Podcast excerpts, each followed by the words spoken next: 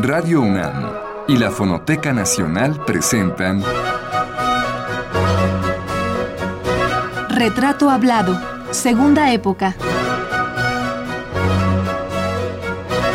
Una serie a cargo de Elvira García.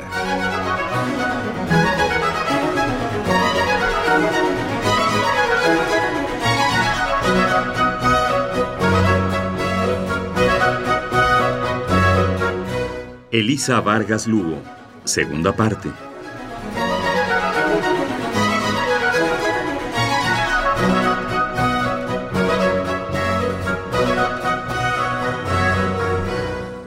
Hoy continuamos el retrato hablado de la doctora Elisa Vargas Lugo, una investigadora que a lo largo de su vida, que arranca en 1925 en Pachuca Hidalgo, no solo ha acumulado vivencias personales, experiencias profesionales, libros de su autoría y reconocimientos a su labor, sino también ha ido construyendo amistades, un fruto tan importante en su existencia, así como su tarea de catedrática, formando decenas y decenas de brillantes alumnos. La semana pasada cerramos la primera emisión de esta serie justo en el momento en que la doctora Vargas Lugo nos hablaba de la influencia determinante que ejerció sobre su destino personal y profesional la presencia tanto de don Francisco de la Maza como la de don Edmundo O'Gorman. Con el correr de los años, la sabiduría del vivir de ambos y el talento indiscutible de Vargas Lugo hicieron propicio el tejido de una amistad entre alumna y maestros, y así nos lo cuenta ella.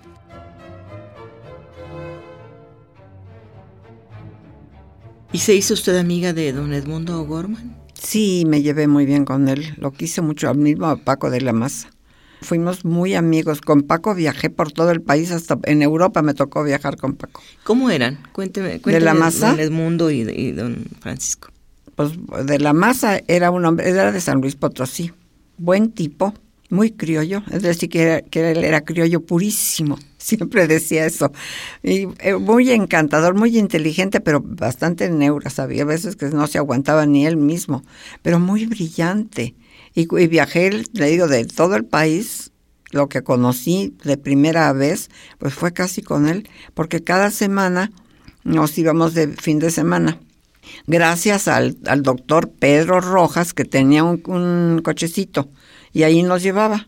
Entonces iba también un alumno de, muy querido de De la Maza y muy amigo mío que se llamó Raúl Flores Guerrero, que también dejó alguna obra escrita ya, pero falleció muy joven en Nueva York. Se fue becado y ella se murió. Y él escribió mucho sobre danza también, ¿no? Flores Guerrero. ¿Sobre qué? Danza. Es que eh, sí, escribió sobre danza y escribió sobre pintura uh -huh. y sobre algunos temas coloniales, pero le estaba interesando mucho la, el arte prehispánico cuando desgraciadamente, sí, muy joven se murió. ¿Y don Edmundo O'Gorman cómo era? Pues ese era, un, era todo un personaje el maestro Gorman. Él era hijo de, de, de eran de ingleses que son, eran, fueron creo que dos, tres, cuatro hermanos, hermano de, de Juan O'Gorman. Uh -huh. Muy británico en muchas cosas, muy elegante en el vestido. Podía acabar con una persona en cinco minutos, porque sí tenía un pensamiento y una ironía muy grande que aplicaba cuando, cuando quería, ¿no? Cuando no, pues era un encanto de hombre. Pero yo sí llegué a tratarlo muchísimo también algunos viajes de, de, los que hacíamos nosotros lo invitábamos a él, uh -huh. pero había un, un, este escritor, un literato, Sergio Fernández, uh -huh. que era muy amigo mío, porque entramos a, a, la misma vez a la facultad, bueno, nos conocimos de toda la vida, y él y yo éramos muy, este, frecuentábamos mucho la casa del maestro Gorman, los fines de semana, los domingos nos íbamos a pasar con él, a mí eso me parece ahora bueno, un regalo de la vida. Eh, allá llegábamos y nos estábamos con él, si no toda la tarde, a veces hasta todo el día. Llegábamos temprano, íbamos a conseguir a la salchichonería cosas que comer, yo preparaba algo y ellos ayudaban a lo que fuera y allí estábamos con él, oíamos música. Todo el día. Todo el día estuvimos leyendo allí con, eh, en esas reuniones con él, estuvimos leyendo partes de Proust y los Buddenbrock de Thomas Mann fueron dos libros que me quedaron muy grabados porque los estuvimos estu leyendo ahí y comentando ahí con él. No, fue una suerte enorme para mí. Qué ricura, ¿no? De reuniones. Sí, unas reuniones Inolvidable. para usted. Inolvidables. Y ¿Qué ya también tenía? le gustaba, aparte un poco, este, no, ella decía que había que tener un poco de frivolidad y sí era capaz de tenerla. Luego a- le hablábamos y le decíamos, maestro, este, podemos hacer una fiestecita el sábado en la noche en su... Pues sí, me- sí, como no, nos, nos dejaba ir ahí, formábamos un grupo de los que eran amigos también de él, ¿no? Y sus amigas. Y poníamos música y bailaba. Le gustaba bailar, aunque era muy malo para bailar, él bailaba. ¿Qué edad tenía usted cuando todo eso? Pues yo tendría, ahora verá, de entre 30. Yo me casé, ahora verá. ¿Todavía no estaba casada? No, en esos, cuando iba yo a casa de O'Gorman, no, todavía estaba soltera. No, pues no me podía pasar allá los fines de semana. Eh, yo tenía menos de 30 años, tenía los veintitantos. No, pues estaba usted en plena juventud. En plena juventud, Con, con sí. ganas de bailar y de Sí, dábamos, dábamos guerra, sí. Do- No, de- no excesiva, no. Hay que ver cada quien su modo de, de ser. En esa época, por ejemplo, no era un reventón, por decir. Era una guerra culta. Sí, era, era muy agradable, la verdad, muy agradable.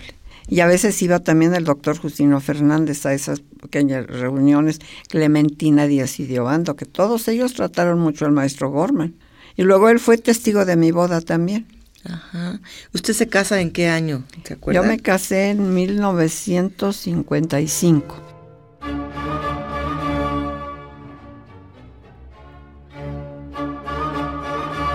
La doctora Vargas Lugo aprendió a su vez a cultivar amistades. Hoy muchos de los que fueron sus alumnos son también sus entrañables amigos y sin duda sus seguidores en la tarea por el rescate del patrimonio artístico de México. En un texto contenido en el libro De Arquitectura, Pintura y otras Artes, homenaje a Elisa Vargas Lugo, publicado por el Instituto de Investigaciones Estéticas en el año 2004, las investigadoras Cecilia Gutiérrez Arriola y María del Consuelo Maquíbar escribieron. Hablar de Elisa Vargas Lugo es evocar una vida académica dedicada al pleno ejercicio de la docencia y la investigación en la Universidad Nacional Autónoma de México. Ella eligió el oficio de historiadora, que ha cultivado a lo largo de su vida. Asimiló de sus maestros Manuel Toussaint, Francisco de la Maza y Edmundo O'Gorman el conocimiento histórico y la motivación para seguir su camino por el estudio del arte novohispano, que desde su ingreso en 1953 a la universidad ha investigado, enseñado y difundido con gran entusiasmo durante 50 fructíferos años.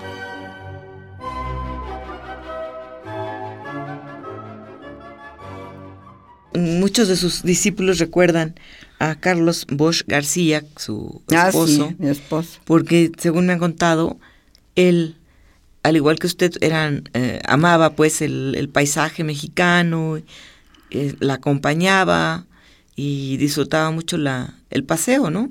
Sí, gracias a que Carlos me apoyó a mí en todo eso, pude seguir viajando tanto, porque le fascinaba. Además, él, él pintaba por, por, por afición y se ponía a pintar mientras nosotros sacábamos las fotos en los templos, en- de los retablos. De, y sí, hicieron- mis alumnos hicieron muy buena amistad con él. Lo recuerdan todavía con mucho cariño. Pero también él tenía sus alumnos que lo querían mucho. Iban mucho a la casa también a comer con él, a cenar. Él era historiador. Él era historiador también, pero se dedicaba a la época contemporánea, a la historia de entre México y Estados Unidos. Dejó algunas obras sobre eso. ¿Y qué tanto, qué, qué recuerda de esos viajes con su esposo? Supongo, bueno, desde luego, pues ustedes eran viajes de trabajo, pero la, la parte que no es de trabajo, ¿qué, qué es lo que más recuerda? Pues yo creo que el momento del comer, porque llevábamos preparado todo para una buena comida.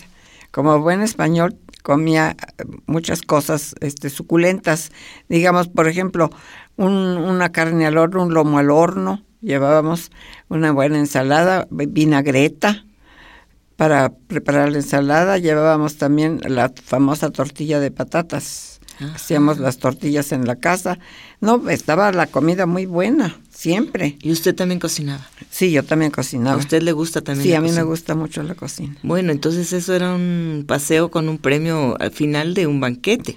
Sí, es que yo cuando empecé a viajar con mis alumnos, llevaban sus, sus sandwichitos y les dije, oigan, no, esto no es posible, si se puede mejorar todo eso.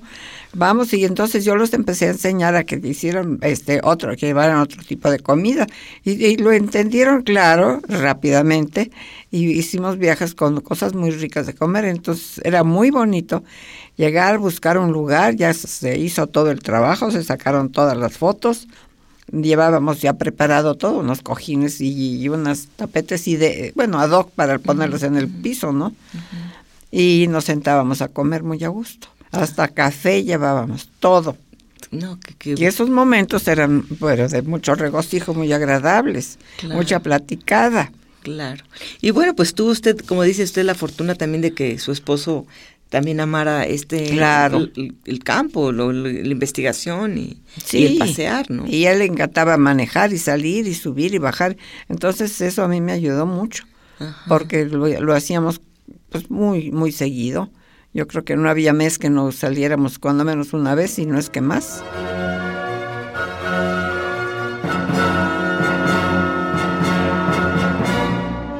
Todavía hasta la fecha he seguido viajando de cada mes cuando menos un... Cuando menos una salida, cuando menos.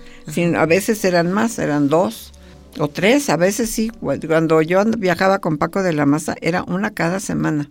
Conocí muchísimo. Fue la primera vez que, entré en contacto con los monumentos importantes del país. ¿Y él la enseñó a, mirar? Sí, sí hablaba, sí nos decía cosas y, aprendimos a, claro, Observar. cada, a cada quien cada quien después con su propia sensibilidad, pero sí, sí, sí, sí hablaba, comentaba lo que estaba viendo.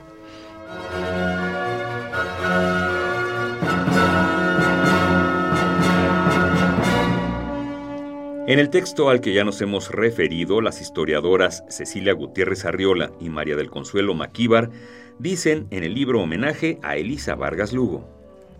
La doctora se nutrió de la historia del arte mexicano palpándola de pueblo en pueblo y de la misma forma ha conducido a los innumerables alumnos que han tenido la fortuna de recibir sus enseñanzas, su ejemplo y su estímulo por la accidentada geografía del territorio nacional, invitándolos y animándolos a conocer, amar y defender su valioso patrimonio artístico. Una cámara fotográfica es herramienta indispensable para el historiador del arte mexicano.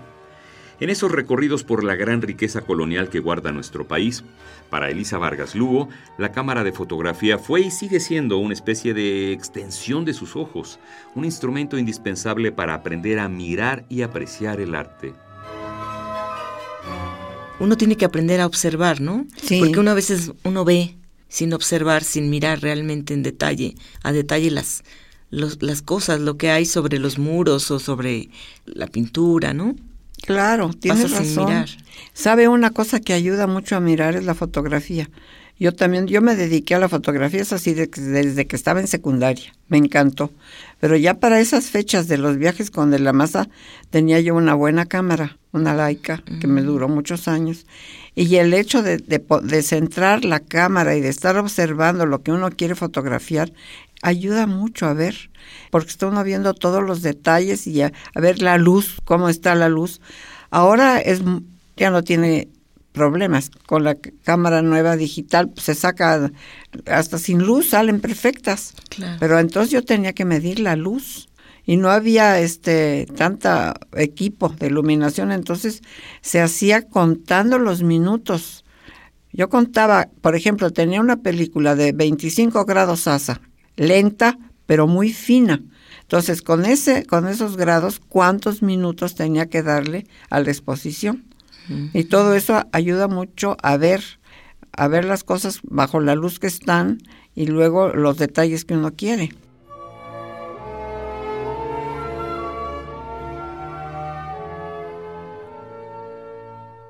Con su cámara en el hombro, con su pasión por descubrir los tesoros virreinales de México y su amor por la convivencia y los viajes, Elisa Vargas Lugo se ha adentrado en ciudades coloniales mexicanas cuyos monumentos han sido objeto de su estudio. Una de esas ciudades ricas en historia es Taxco Guerrero. Esa ciudad, conocida por su extensa variedad en platería, es sin duda una joya arquitectónica coronada por la Catedral de Santa Prisca Esta ciudad y este templo forman parte de la historia de vida y de trabajo de doña Elisa Vargas Lugo. Ella nos dice por qué.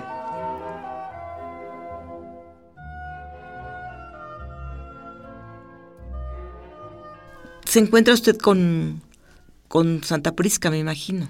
Esa es una historia aparte, porque resulta que mm, o la hermana más chica de mi madre se casó con un italiano. Entonces se fueron de viaje de bodas. Esta es historia de la familia, claro. Yo estaba muy chica cuando se casaron. Se fueron allí y que eh, no había hotel. Estuvieron en una casa de huéspedes. Bueno, les fascinó el pueblo. Se acababa de abrir la carretera ellos creo que se casaron en 30 o 31. Entonces acababan de abrir la carretera para hasta Acapulco y pasaba por Tasco. Y ellos se fascinaron, entonces él ya regresaron a México, pero él ya no me acuerdo qué negocio tenía, pero que no le empezó a ir muy bien. Y dijeron, vámonos a Tasco a poner un hotel. Pusieron el primer hotel que hubo en Tasco.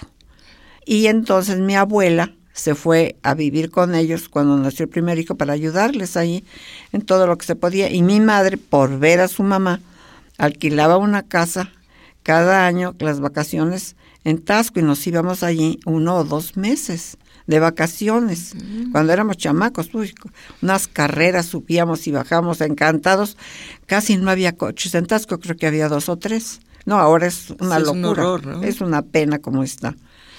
Entonces Tasco está muy ligado a su vida y a su Ligadísimo a mi vida y a todo, porque yo me acuerdo estar pues, con mi padre contemplando que estaban limpiando la, cantera de Tasco y él estaba diciendo a mí, mira lo que están haciendo, en fin. A mí se me grabó mucho eso.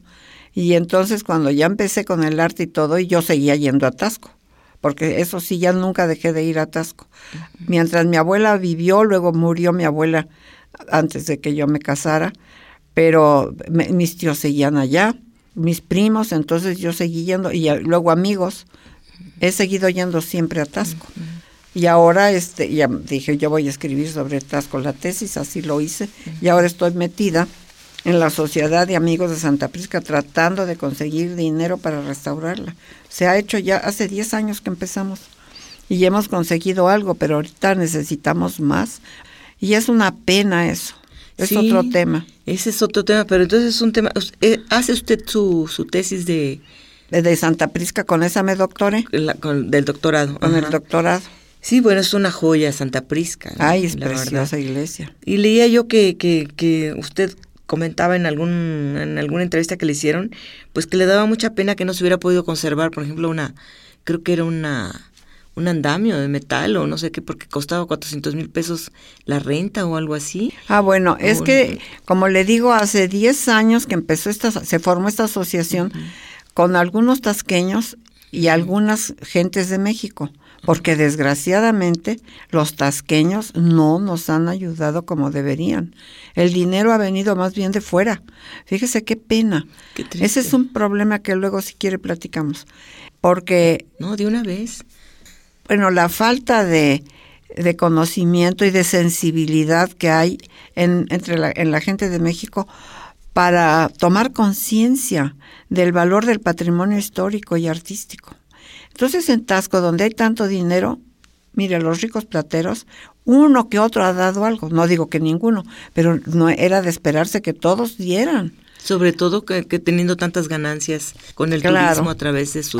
y que van a visitar Santa Prisca porque también van también por Santa Prisca porque plata hay casi ya en todos lados. En Zacatecas hay una industria preciosa de platería fina. En, en, en Cuernavaca también se encuentra mucha plata. En Tasco eh, se encuentra buena plata también, pero lo que pasa es que van también porque está el monumento. Pero no, lo que pasa es que no teníamos dinero suficiente para poner los andamios, para arreglar las torres. Finalmente se consiguieron. Finalmente sí se consiguió el dinero, pero le digo, de fuera. Qué triste. ¿Han sentido el rechazo abierto de los tasqueños? Ay, sí, a veces sí. A veces no. A veces en el periódico sale alguna crítica y, ya, se les explica, se les dice, y está todo con una transparencia hecho, todo lo que se ha gastado. Hay, hay una tabla completa de tal año a tal año, ese año se gastó tanto, se gastó en esto, en otro se compuso tal cosa, todo perfecto. La arquitecta Norma Laguna aceptadísima, apoyadísima por el INA, todo se ha hecho con la aprobación del INA.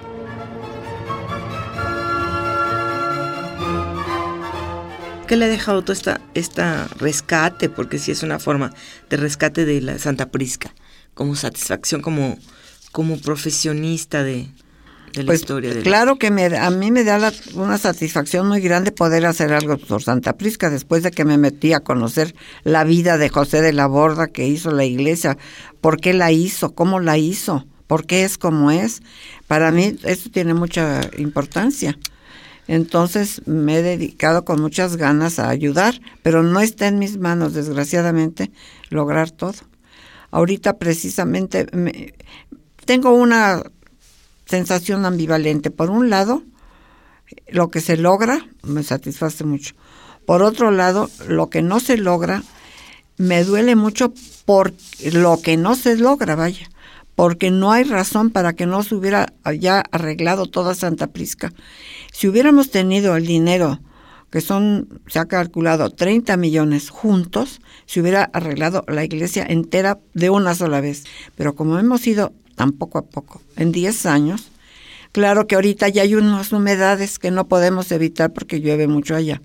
Unas humedades en la fachada norte, la portada del lado norte, que hay que volver a arreglar. Pero parece cuento de nunca acabar. Claro, termina en un lugar y ya hay males en otro sitio. Eso es lo que pasa. 30 millones de pesos, Es un cálculo que se ha hecho así, para arreglar retablos y todo, ¿eh? pero fíjese que no es nada junto al, Pues a no. los otros millones que Pues se yo aplican digo. para promoción de, Ay, de- de sí. actividades políticas de los presidentes y todo eso, ¿no? Fíjese, nos ha- el gobierno de, nos ha dado algo, pero no todo lo que ha prometido. De repente hay una persona que del gobierno que quiere ayudar y logra que se compromete el gobierno, pero luego no nos lo dan.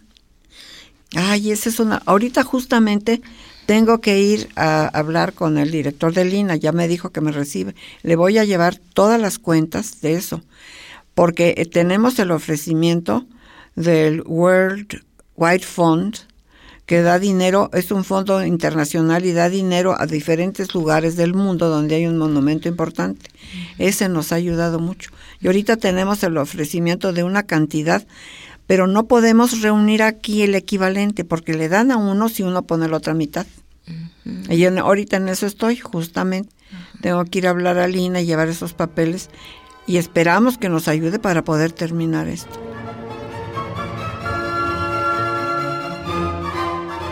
Como ustedes se habrán dado cuenta, queridos radioescuchas, la ciudad de Taxco y la Catedral de Santa Prisca atraviesan literalmente la vida de doña Elisa Vargas Lugo.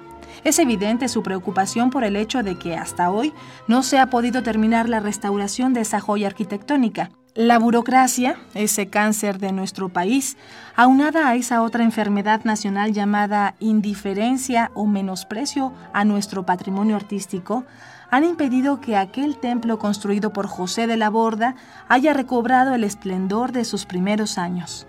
Pero la preocupación y ocupación de Elisa Vargas Lugo por el rescate de la Catedral de Santa Prisca no ha sido la única tarea que la ha mantenido ocupada. Hay muchas otras tareas realizadas, muchos otros monumentos cuyo rescate le han quitado el sueño. De algunos de ellos hablaremos en las siguientes emisiones. Esta fue la segunda parte de la serie dedicada a la doctora en Historia del Arte, Elisa Vargas Lugo. Los invitamos a escuchar la tercera el próximo lunes en punto de las 6 de la tarde. Hasta entonces.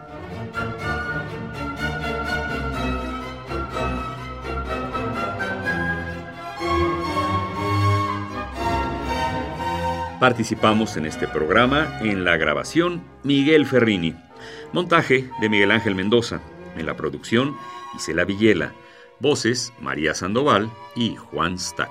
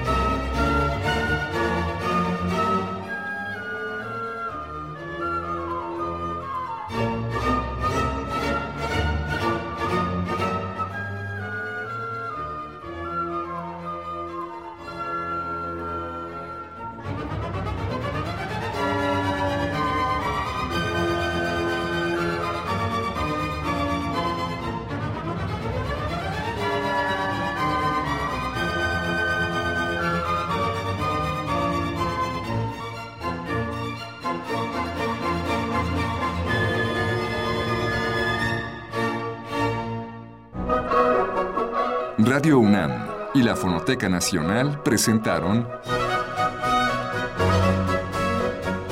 Retrato Hablado, Segunda Época. Una serie a cargo de Elvira García.